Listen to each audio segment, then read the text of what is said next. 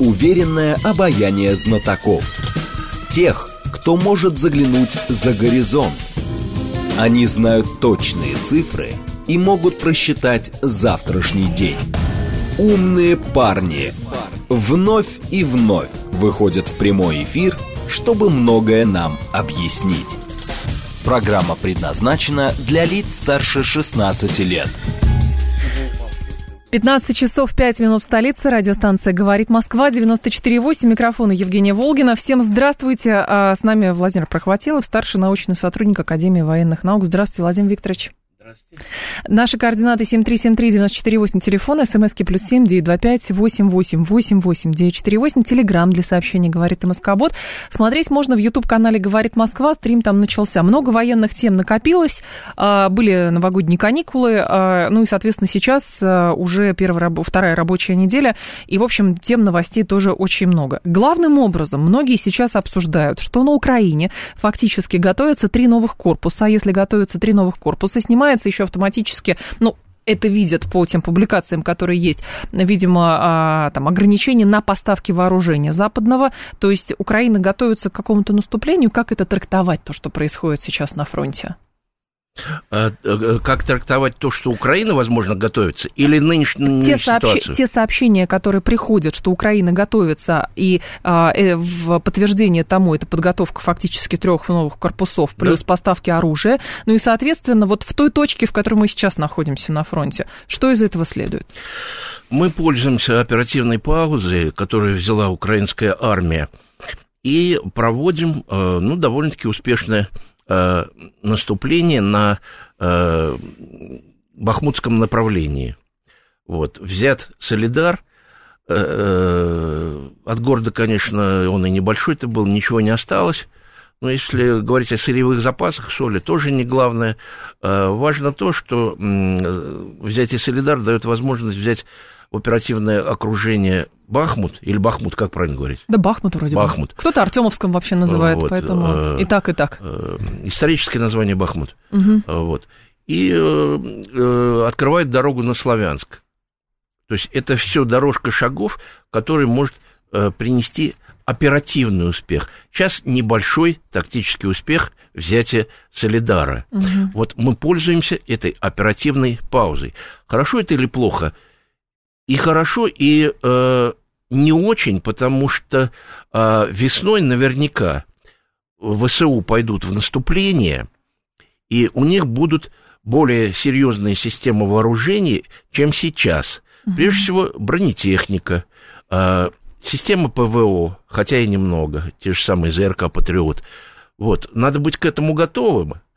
Э, ну и в этом плане, я думаю, произошедшая рокировка в, руковед... в руководстве спецвоенной операции, нас... она этому способствует.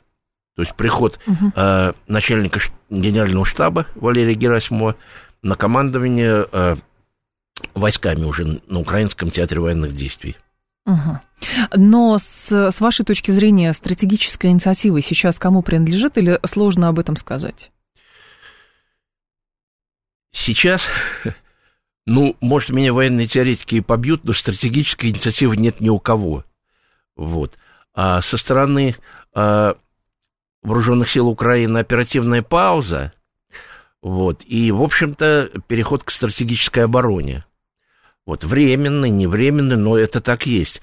А со стороны российской армии а, небольшие тактические успехи, ну, нельзя говорить о взятии Солидара как о большом тактическом успехе. а что касается угу. Бахмута, так это с июля идет наступление в этом направлении. Вот. Почему Причем, это такая сложная точка? Ну, это укрепрайоны. Угу. Это э, территории, которые изрыты окопами, различными надолбами, э, долговременными огневыми точками, кроме того, бои в городской застройке – это вот тот конек, э, который Пентагон, э, так сказать, подарил украинской армии, предложив использовать тактику фестунгов гитлеровских укрепрайонов, которая в конце Второй мировой войны применялась. При этом в течение ряда лет американский спецназ отрабатывал взятие, взятие и оборону городов, где э, окопались террористы. Угу. Как со стороны террористов, так и со стороны регулярной армии. И вот отсюда родилась тактика живого щита, тактика территориальной обороны, и вот весь тот ужас, который мы э, видим э, в ходе специальной военной операции. В ходе Второй мировой войны такого не было э, даже вот э, ну, на 90% не Там было. Там были полевые сражения в основном. Ну, и в городах угу. были, ну, жители уходили. Население уходило. Ну, Население ну... покидало те города, которые атаковала Красная Армия. Основные вызовы сейчас для нас э, вы в чем видите? То есть основные задачи, опять же, возвращаясь к тому, что у нас рокировка в высшем военном руководстве произошла. В целях чего? Ну, это рокировка, во-первых, назначение э, Герасимова э, лоббировал, ну, не самое главное, но поддерживал э, глава группы Вагнера Евгений Пригожин. Мне вот только что позвонили ближние люди его и сказали, ну, так, что вот э, в адрес, это такой месседж в адрес Герасимова, если хочешь сделать по-своему, как надо, так вот сам и сделай. Угу. И вся ответственность на нем. Причем э, тем самым Тут нет какого-то э, подвоха. Тем самым Пригожин дал понять, что он подчинится, его группа подчинится решениям Герасимова, как главнокомандующего. Ну, сейчас особенно, наверное, это важно с учетом того, что вот в прессе постоянно муссируется вот эта тема, что вот Вагнер, он отдельно от Минобороны, Минобороны там свое, потом свое, и как будто бы складывается ощущение, что есть какие-то противоречия, хотя, в принципе, все делают, ну, одно дело, и, наверное, это... Ну, одно дело, да, но по-разному. Угу. И противоречия, которые были между э, группой Вагнера и их любимцем генералом Суровикиным и генеральным штабом Минобороны, это нормальное противоречие между штабистом и главнокомандующим. Один планирует на бумаге, ну, сейчас на компьютерах, а другой на поле боя. Угу. И они не могут совпадать, но если только, ну, бывают идеальные такие вот управленческие э, двойки в военной истории, как, э, значит, этот, ну, господи, да. ну, в ходе Первой мировой войны угу. Гиндербург так. Людендорф. Людендорф, начальник генштаба, а Гиндербург а, главнокомандующий. На самом деле они настолько быстро э, э, стали друг друга понимать, что у них исчезли все противоречия. Да. Безусловно, а, и э, во время Великой Отечественной войны у нас уже к середине войны сложилось полное взаимопонимание между командующим на фронтах и генеральным штабом. Ага. Вот. Сейчас к этому вот идет дело. Я надеюсь, что, ну, Получается, что генерал Герасимов в одном лице соединил главнокомандующего и штаб. Может быть, это к хорошему. Просто да, действительно, многие обсуждали, когда видели вот эти назначения, вот эти рокировки, обращали на себя внимание, что ну вот во время Второй мировой войны, такого, во время Великой Отечественной войны такого не было. Там Василевский был начальником генерального штаба, операции командовал другой человек. Ну, на самом деле, в начале войны начальником генерального штаба был Жуков, угу. а штабист он, он и сам, в общем не отрицал, он штабист никакой. И он сам признавал, что при подготовке к войне генеральный штаб, то есть лично он допустил ошибки. Редко бывает, когда э, э, начальник генштаба еще э, может успешно э, командовать э, на поле э, боя. боя. Вот даже Наполеон такого не мог. Угу. Поэтому сейчас будут смотреть. Как, как, посмотрим, это, как это будет посмотрим. работать? Вы знаете, э, всяко бывает. Вот то, что происходит, это война, что вот все это, кивоки, война, это игра э, с нулевой суммой. Кто-то проиграет, кто-то выиграет. Mm-hmm. А ведь победить может даже испанскую Барселону и Казанский Рубин. Был такой случай. Всяко может быть. И говорит, ах, ах, ах, теперь мы победим. Ни в коем случае.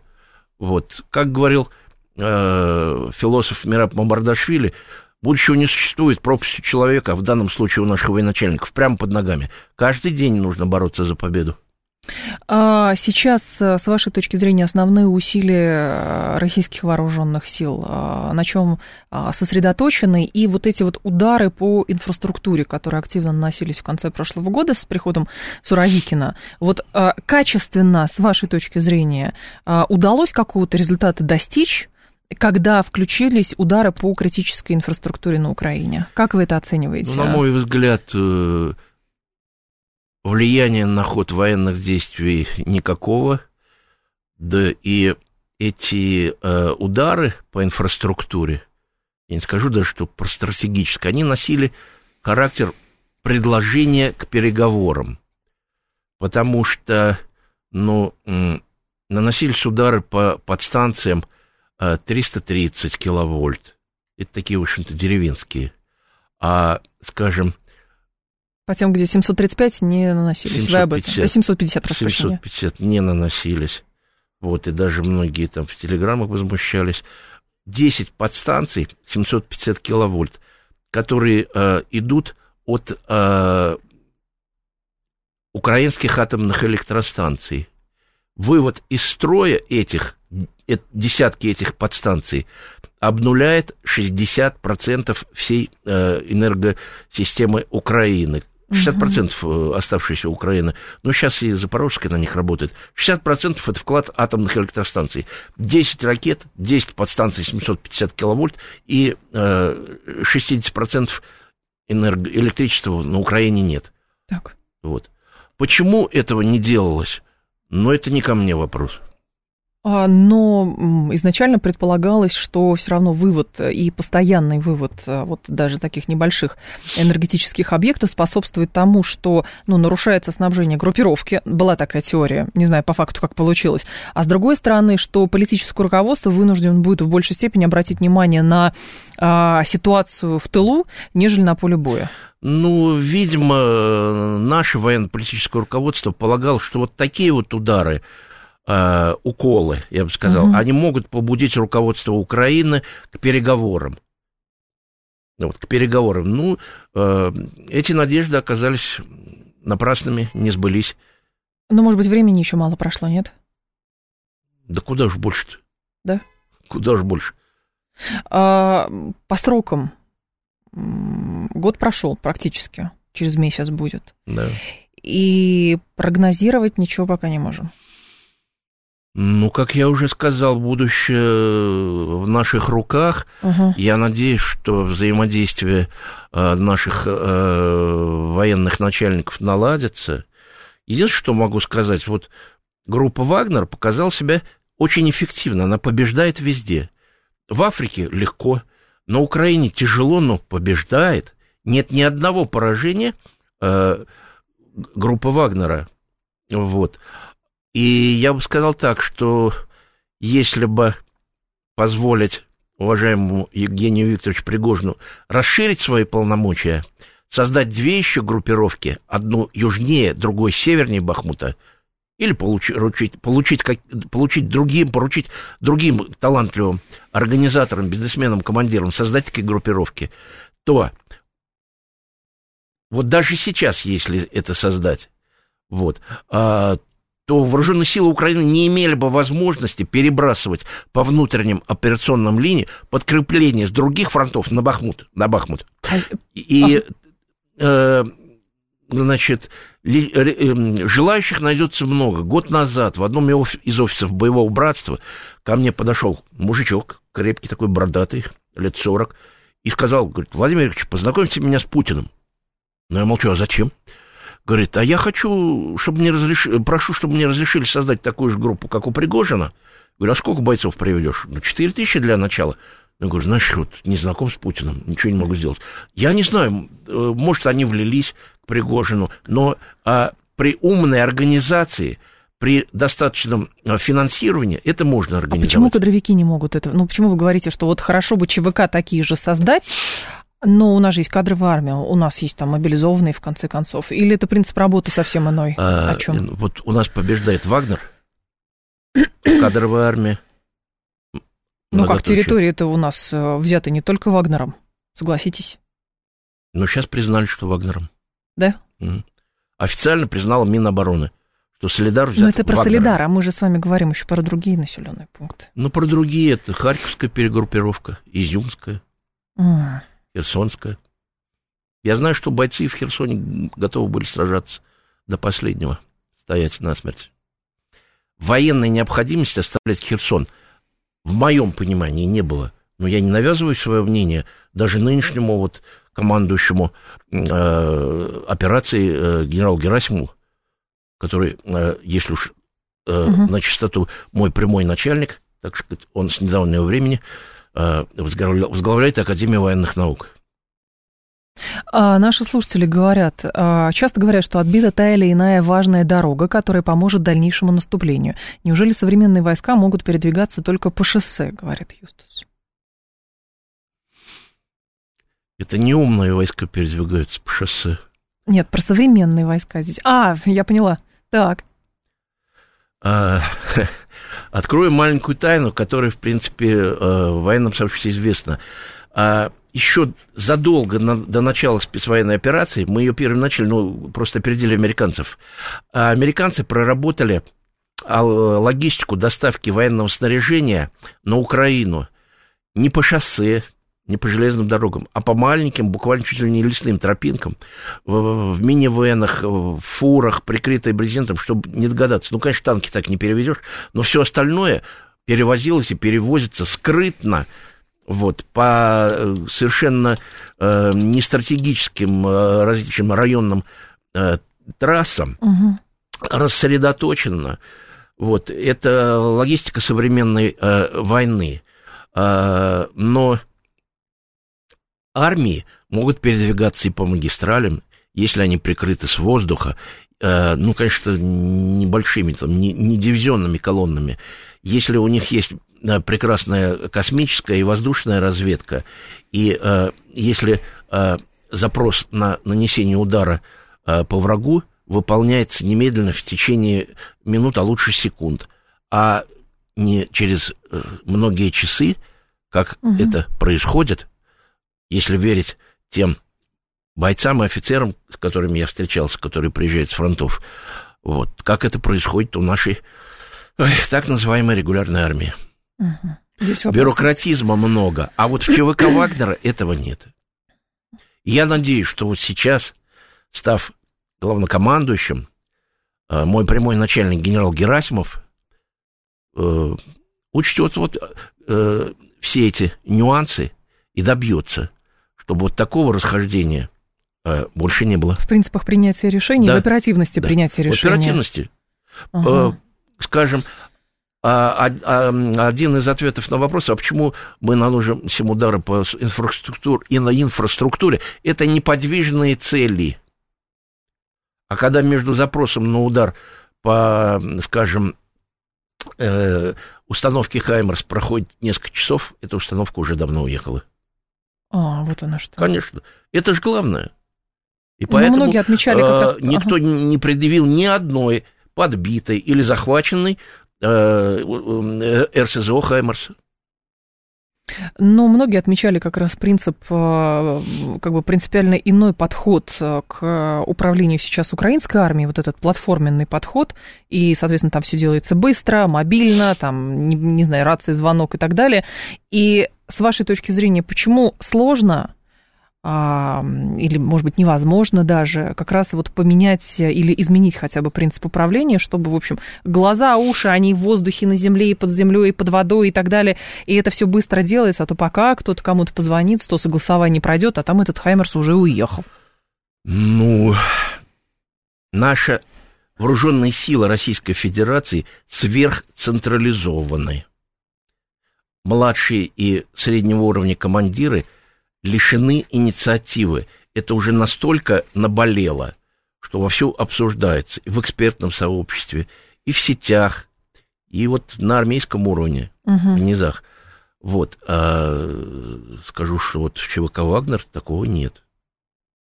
В свое время великий полководец Мольтке-старший в XIX веке добился победы. Он децентрализовал вот русскую армию, которая разгромила датчан, австрийцев, потом французов. И этот опыт децентрализации э, переняли США и все страны НАТО, и сейчас и Украина. Как сказал один американский генерал, а незачем лейтенанту говорить, где он поставит пулемет. Ему это видней. Ему задачу нужно выполнить. Ему сказать, вот ты захвати этот поселок, а как ты это сделаешь, это твое дело. Угу. И вот это знаменитая тактика Мольки, Мольтки, тактика задач. а не тактика указаний прямых. У Лидлгартов стратегии непрямых действий а, очень много было уделено тому, что такое подлинная цель стратегии. И вот основное сводится к тому, что подлинная цель стратегии – это уменьшение возможности там, противника сопротивляться. С вашей точки зрения, что может действительно уменьшить возможности а, противника а, российской армии сопротивляться? Ну, отвечу, изложу свою точку зрения которые я и в статьях своих писал, и различным агентствам говорил. Угу. А, самый прямой и короткий способ добиться победы, вот, это изолировать театр военных действий, конкретно левобережную Украину.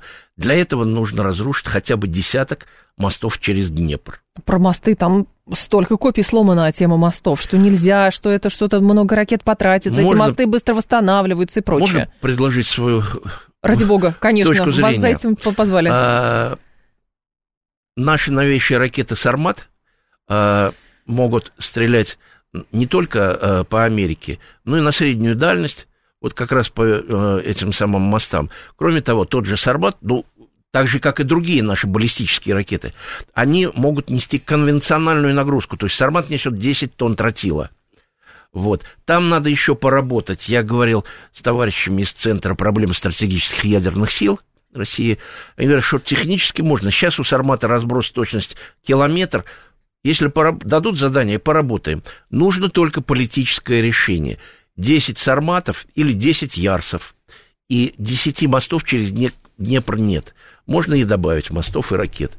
И тем самым левобережная группировка ВСУ изолирована вот. Это основа любой победы. Изоляция театра военных действий. Через месяц этой группировки не станет. Но тут же вот наши слушатели пишут, тут ну какой политическая да, сложность. Любой старт Ярса, Сармата будет восприниматься как а, атака ядерными ракетами. Конечно. Значит, нужно пригласить уважаемых американских там супротивников, показать, что вот в этой шахте или в этой передвижной установке Ярса Э, конвенциональная нагрузка. Вот хоть присутствуйте при старте. Вот. А мы а, обычным э, тротилом 10 тонн. Вот нажимай кнопку, американец говорит там в Вашингтон, товарищ Байден, господин Байден, это не ядерная атака. Через несколько минут моста через Днепр нет. Все. Политическое решение. 7373948, телефон прямого эфира, 7373948, по коду 8495. Но хорошо, а помимо этого оружия, а, многие же говорят, вот у нас кинжалы, у нас там калибров, у нас каких только там ракет нету и так далее. Но понятно, что ракета без качественного воздействия наземной группировки, наверное, мало что может Конечно. сделать, да? Пока солдат не ступит на землю, победы нет. Ну, потом, э, сколько у нас этих кинжалов, цирконов? По, по количеству вам виднее, не знаю. Не так много. Это дорогие игрушки. Угу. Дорогие. Система ПВО. По поводу Донецкой и защиты вновь присоединенных как раз территорий. Многие обращают на себя внимание, что обстрелы, естественно, Донецкие, Донецка усиливаются. Одна из основных э, целей Украины – это деморализация местного населения, как бы демонстрация того, вот смотрите, а что они могут сделать? Но как бы и мы, и возникает тогда вопрос, а есть ли какая-то эффективная защита этих территорий от обстрелов? Нет. Потому что артиллерия? Нет. А, значит, Системы ПВО это обеспечить не могут. Значит, э, или будут сбивать над городом, как вот в Днепропетровске произошло, сбили над городом ракету, и она э, упала, э, потеряла управление, упала на жилой дом. Там что-то до конца а, так и непонятно. Чтобы защитить ракета. и сбивать ракеты за пределами города, надо создавать большое, обширное поле таких систем. Это ни одна страна не потянет. Именно поэтому США и Советский Союз договорились, что создадут только два центра э, э, ПВО. Угу. Это, ну, видимо, там в Вашингтоне, и у нас Москва. Других нет. Никаких денег не хватит, чтобы полностью защитить системами ПВО тот же Донецк. Поэтому выход один – от, оттеснить противника от города на максимально далекое расстояние. Так э, они будут требовать от а, тех же самых западных союзников а, дальнобойного оружия, которое может, в общем... А вот если мостов через Днепр не будет, то никакое оружие не перевезут. Владимир Прохватилов с нами, старший научный сотрудник Академии военных наук. Продолжим после информационного выпуска. Уверенное обаяние знатоков. Тех, кто может заглянуть за горизонт. Они знают точные цифры и могут просчитать завтрашний день. Умные парни. 15.35 в столице. Программа «Умные парни». У микрофона Евгения Волгина. Продолжаем. Владимир Прохватилов с нами, старший научный сотрудник э, Академии военных наук. 7373948, телефон прямого эфира. А есть ли у вас информация, что с обучением а, частично мобилизованных, и интересно, кто обучал а, бойцов Вагнера, если у них такая результативность высокая, о которой вы говорите? Бойцов Вагнера обучал подполковник ГРУ под псевдонимом Вагнер. Ага. Вот. Давайте я не буду. Ну, его... Или больше не надо, конечно, конечно, вот. конечно. Ну, это, это известный человек и так далее, он не светится. Вот. Э, организационное обеспечение, это все Пригожин. Э, вот. Э, это, там воюют, ну, не считая тех, кого призвали в рамках призыва из мест не столь отдаленных, там воюют профессионалы. Профессионалы. Кроме того, там есть и молодежь, которую эти профессионалы умеют быстро э, поставить, так сказать, на ноги. Научить uh-huh. не только стрелять, но и маскироваться, передвигаться там, и так далее, и так далее, и так далее. Э, кроме того, там действует великий военный принцип единоначалия. Вот, там де-факто организованы так называемые разведывательно-ударные комплексы, сокращенно РУК. Их впервые придумал и владел в жизнь э, великий военный стратег, начальник генштаба Советского Союза маршал Николай Агарков. Именно его доктрина положена в основу сети центрических э, войн э, США и их союзников. Вот э, разведывательный ударный комплекс, значит, или спутник, или беспилотник обнаружил цель, доложил, э, значит, быстро своему младшему или среднему командиру. Тот сказал, да, бейте, вызвал э, э, ударную мощь, и это все быстро наладится. Или наоборот, запрос идет с земли, вот, и командование оперативно принимает решение нанести удар. Понятно. Во многом успехи э, германского вермахта были основаны именно на таком успешном взаимодействии, скажем, между Люфтваффе и сухопутными войсками.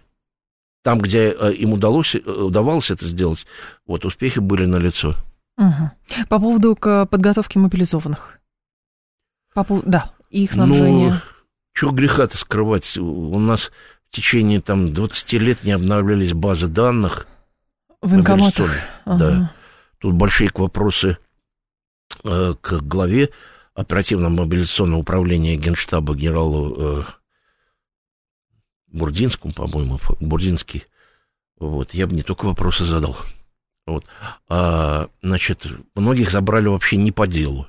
Потом недавно пошла вот эта вот глупая какая-то перебранка, призывать, э, вып, призвали э, отцов трех детей, выпускать их назад или нет. Решили не отпускать. Типа, ох, как много бюрократических сложностей. Вот, ну, а как будут э, без отца-кормильца их семьи? Вот э, с четырьмя детьми мужичков не призывают, а с тремя призывают. А как мать будет их обеспечивать? Вы знаете, сейчас вот э, Пентагон под, э, передал в Конгресс доклад, в котором говорится, что, значит, не только солдаты, но и э, сержанты и, э, ну, до майоров включительно э, армии США э, вынуждены, не доедают, потому что им денег не хватает, и они э, обеспечены в три раза продовольствием э, хуже, чем гражданские. А почему? Потому что их жены во время перемещения с одного места службы на другое теряют работу. Угу. Вот, они озаботились этим. Вот. Почему э, у нас не поставлен вопрос о компенсации, серьезной финансовой компенсации, чтобы э, многодетные семьи, у которых отцы призваны в армию мобилизованы, ну, имели возможность это самое существовать нормально, не голодать, не побираться. Вот. Пока я не услышал, не увидел ничего, таких инициатив. Вот э, э, с мобилизацией были серьезнейшие недостатки, и они имеют место и сейчас. достаточно, ну, много информации, и видео, и фото, и прочее. Угу. А, слушайте, ой, нет, не слушатель, прошу прощения. А, сегодняшняя статья за авторством, за авторством а, Медведчука в «Известиях». Уже многие ее обсудили. А, и там тезисы разные, но там такое просто были, что вот Украина, она такая была, там так далее, там призвал политически признать, что у России есть интересы, их необходимо учитывать в строительстве новой разрядки. Ничего нового принципиально из того, что он сказал, мы, в общем, не увидели. А самое главное, вот именно с военно-политической точки зрения. Вот это про что? Вот Медведчук, он вот такая фигура сейчас у нас даже удивительно было, что эта статья появилась, потому что, ну, пометуя прошлое Януковича, ну вот где сейчас Янукович? Ну, где-то где находится, наверное, на территории Российской Федерации. Где Азаров? Ну, одно время интервью давал, потом СВО началась, интервью перестал давать. А Медведчук в плену побывал, потом его обменяли, причем со с таким скандалом обменяли, там эти запрещенные азовцы было, и тут статья. Ну, мне кажется, это... Ну, если он захотел написать статью и опубликовали известие, ну что ж, говоришь, он... Ну, вот захотел он написать, э, и написал. Академическая статья. Она э, вот достойна пера какого-нибудь там доктора геополитических наук. Э, я думаю, на Украине э, на нее обратят внимание 0,0% населения, у которого сейчас совершенно другие заботы, чем вникать в те эти вот грамотные геополитические разъяснения, которые изложил э, в своей статье многострадальный э, Медведчук. Вот. Угу. Мне кажется, он бы получил бы, его статья была бы во многом более результативный, если бы вообще он не статью писал, а выступил бы в эфире или по радио, каким-то образом вот донес бы свою правду, которую он отстаивает, до простых граждан Украины. А сейчас У него вот... было очень много времени отстаивать, согласитесь, на территории Украины и доносить точку зрения, которая ну, вот он то, там находился изложил, без проблем. То, что он изложил сейчас. Угу что вот э, после крушения Советского Союза, э, он не считает, что это крушение, это было вза- по взаимной договоренности, с чем угу. я не согласен. А потом э, НАТО и США начали нас обманывать, и вот так вышло. Ну, На самом деле, э, если, может быть, он просто обратил свою статью к российскому читателю, ну, российская газета, ну, в смысле, ну, да, отечественная да. газета, поэтому ну и что? Ну, отечественный читатель, видимо. Это мастер-класс геополитики. Мастер-класс геополитики. Мастер-класс геополитики. Так вот я бы сказал, на четверку с минусом. А, по поводу а, еще сообщений, которые появляются в иностранной прессе, что все активнее а, сейчас иностранные инструкторы работают на Украине, а, и, соответственно, украинских бойцов отвозят а, за пределы Украины, и даже там в США, говорят, отвозят, чтобы обучать на управлять вот этим новым оружием, которое западные страны поставляют. С вашей точки зрения, вообще потенциал для того, чтобы Украина продолжала воевать у самой Украины, насколько высок? Если сейчас Украина отрезается от помощи Запада, она в течение э, нескольких недель э, перестанет существовать как государство. Вот. Но недавно помощь Западу, знаете, сравнили с тем, что вот есть стаканчик, и в этот стаканчик, когда там опускается вода, ну, на какой-то границе, его подливает, но подливает не целиком. А вот до какого-то размера? Ну, известный объема? американский э, политический деятель Ричард Хаас, который огромную роль играет в формировании внешней политики, несколько месяцев назад сказал, вызвав на совещание серьезных генералов, политологов, геополитиков, и выслушал их, и э, вот сказал, что нам следует а, ослаблять, медленно ослаблять Россию. Суть его была, что наша цель медленное ослабление России и выход на переговоры э, с э, уже сильно, серьезно ослабленной Россией. Но это не новость, об да. этом регулярно так говорят. Поэтому в стакан подливайте по чуть-чуть. А почему по чуть-чуть? Потому что американцы понимают, что если плеснуть очень сильно и дать прямо вот сейчас Абрамсы, э, не десяток, а там 50 РСЗО «Хаймарс», то с российской стороны может последовать неприемлемый ответ, а неприемлемый ответ – это удар тактическим ядерным оружием. Но... Это единственное, да? что останавливает американцев от того, чтобы полностью наполнить стакан вот этой вооружением и военной техникой. Но странно, что, ну, условно, Хаймерсы же поставляют, ну, не сразу десяток там, а три штуки поставили, потом еще три штуки поставили. Что принципиально, вот почему для нас это как не какая-то красная Потому линия? Потому что десяток сразу Хаймерсов ага. могли нанести неприемлемый ущерб. Привести к тому, что вот были бы резонансные военные поражения. Угу. Я так считаю. Может быть, я вот. Они опасаются этого, то, что они этого опасаются, это точно. Этого а опасаются. А иными, иначе больше никак не объяснишь. А Украина им не нужна. А, это прокси все-таки конфликт. Конечно, конечно. Да? Недавно э, вышла статья, а, ее опубликовал Хадстон институт, институт Хадстона. Угу такая редакционная статья мощная, которая говорит, что мы сейчас успешно решили задачу, как вести две э, войны с двумя равными противниками, Россией и Китаем. С Китаем мы готовимся, это он э, встает, вести войну напрямую, должны быть готовы. А с Россией мы ведем половинную войну э, руками Украины. И вот к этому они, вернее, к тому, чтобы вести войну с Россией руками Украины, они уже подготовились, они ведут ее. И сейчас готовятся, чтобы быть э, в состоянии вступить в прямой военный конфликт без всяких просей с Китаем. А, утверждение, что мы воюем не с Украиной, а с армией НАТО – вы разделяете эти утверждения? Просто кажется, что а, ведь даже если там воюют какие-то военные, но они там под видом наемников, то есть их там много, состав... их тысячи. Их тысячи там, да. Но можно ли утверждать, что мы воюем именно с армией НАТО? Нет. Нет. Нет. То есть вы не согласны с этими утверждениями, потому что ну, они отовсюду сыпятся. Ну, как вам сказать? Ну, вот во время войны в Испании между республиканцами и э, франкистами. Угу. Там э, принимал участие воздушный этот, легион Кондор германский. Там наши были, командовали войсками, там и летчики были на И-16. Вот, это самое.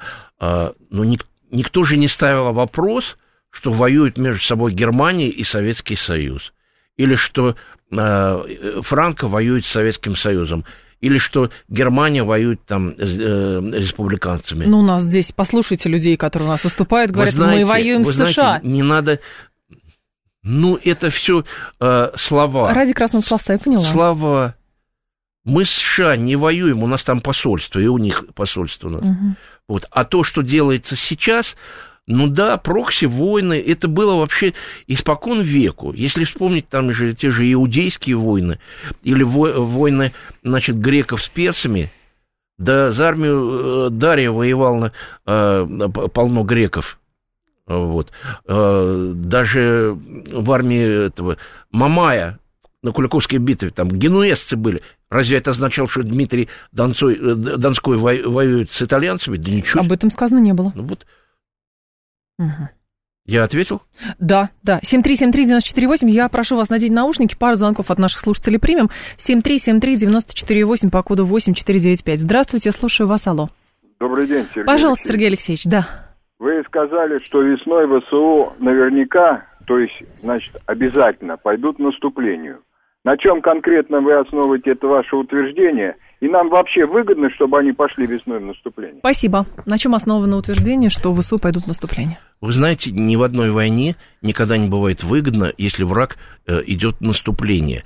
Ну, это бывает, э, ну, как правило, это бывает выгодно, когда э, обороняющейся стороной э, руководит э, выдающийся начальник, военачальник, так, например, Наполеон – выманил э, армию русских и австрийцев покинуть Працинские высоты, пойти в наступление, приняв э, план Вейротера, вот, и ударил э, эту передвигающуюся группировку вот под самый корешок. Это называется э, удар по центру э, обходящего противника. Также поступил Манштейн, э, разгромив э, в свое время наступающую армию э, маршала Тимошенко.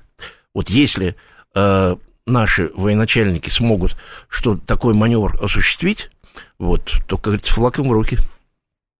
А что принципиально нового с точки зрения именно военной науки вы отмечаете в этом конфликте? Что потом может пойти в, как раз в какие-то, грубо говоря, учебники? Ну, все американские военные порталы пишут, что вот сейчас на Украине э, отрабатывается э, тактика, оперативное искусство и стратегия будущих войн. Вот, если, ну, что-то такое вот необычное, ну, про беспилотники, космические, mm-hmm. все знают, впервые в практике мировых войн результаты разведки публикуются открыто. Вот сплошь э, это, идут сообщения в сетях, что британская разведка сообщила, что русские туда... Ну, это и манипуляция, это... может быть, тоже, согласитесь? Не всегда. Не всегда? Не всегда. Кроме того, ну, это означает, ну, это уже пришло в жизнь, что Украина и, э, или НАТО ведет прокси-войну в отсутствии так называемого тумана войны, это Клаузевич ввел uh-huh, uh-huh. это правило, еще Мольтке старший говорил, что ни один э, план э, войны не переживет первых выстрелов, потому что мы не знаем, что там произойдет. И туман войны, и трение войны, когда вот самые блестящие планы натыкаются на сопротивление, на разные непредвиденные дела. Вот. Сейчас Украина воюет в отсутствии тумана войны. Она знает о малейших передвижениях, наших войск и даже наших военачальников. Но более того, даже мы знаем, а, что по какой дороге основной идет снабжение украинской группировки, но это дорога на Ковель-Кременец, если она, я не ошибаюсь. А почему она цела до сих пор? Ну, вообще-то есть э, на Львовской железной дороге, которая ведет в Польшу, один тоннель, не помню, как называется, горный тоннель. Вот если его разбомбить, то снабжение через Польшу прекратится. Э, если наш нас слушают какие-то наши высокие э, начальники, может быть, они ответят на этот вопрос, почему этого до сих пор не сделано. 7373948, телефон прямого эфира. Товарищ майор, здравствуйте. Добрый день. Да, пожалуйста. Я не согласен э, с такой ну, сравнение Испании и то, что у нас происходит. Так. Э, в Испании мы добровольцы, наши немцы, мы были на территории чужого государства. Сейчас война идет на территории нашей государства и наемники, там еще кто-то, они находятся на территории нашего государства. Как только мы признали Донецк и Луганск э, территорией России, угу. то сейчас идет война на территории России. Понятно, Это спасибо. Это другие вещи. Это другие вещи. Ну, я согласен. Я не буду спорить с мнением товарища майора. Это действительно так. Ну, любая аналогия хромает, так же вот хромает и моя аналогия сравнения с Испанией. Если на Западе уже признают, президент Хорватии, например, что НАТО воюет с Россией, готовы ли наши вооруженные силы ударить по центрам принятия решений или хотя бы по приграничным объектам, например, в Польше или в Румынии? Скажу так, и это э, вполне совпадает с уставом НАТО. Если Польша нападет э, на Россию, если войска польские, регулярная армия, вступят э, в бой против российских вооруженных сил, вот, то мы имеем право нанести удар по территории Польши. Э, вот. И в этом случае пятый пункт устава, что все обязаны напасть, не будет работать. Э, Польша сейчас серьезно вооружается. Я предполагаю, что они э, намерены захватят, захватить Западную Украину. И, не, и они готовятся сейчас к ударам по Белоруссии. Они ведут скоростную э, железную дорогу к э, Сувалкскому коридору, угу. вот, который имеет чисто военное значение, они создают 18, новую 18-ю механизированную дивизию, располагая ее в граничащем э, с Белоруссией э, воеводстве. Именно поэтому вот сейчас усиливается совместная группировка России и Белоруссии, чтобы противостоять этому возможному вторжению. Ага. А с вашей точки зрения, насколько вероятно расширение зоны военной конфликта вплоть до нескольких европейских государств? Ну, такого тотального расширения не будет. Э, это совершенно не э, в стиле э, американцев и вообще англосаксов и НАТО. Угу. Скорее всего, можно ожидать возникновения таких вот болезненных очагов, угроз демонстрацию угроз там в Приднестровье, вот, не исключаю в Грузии. Если дела у нас пойдут, неважно, э, на Украине, то у Грузии там 30-тысячная группировка. А, Владимир Прохватилов был с нами, старший научный сотрудник Академии военных наук. Владимир Викторович, благодарю вас, ждем снова. Спасибо. Далее у нас рубрика «В этот день» новости, потом Анна Соловьева. До завтра с вами прощаюсь, всем хорошего вечера.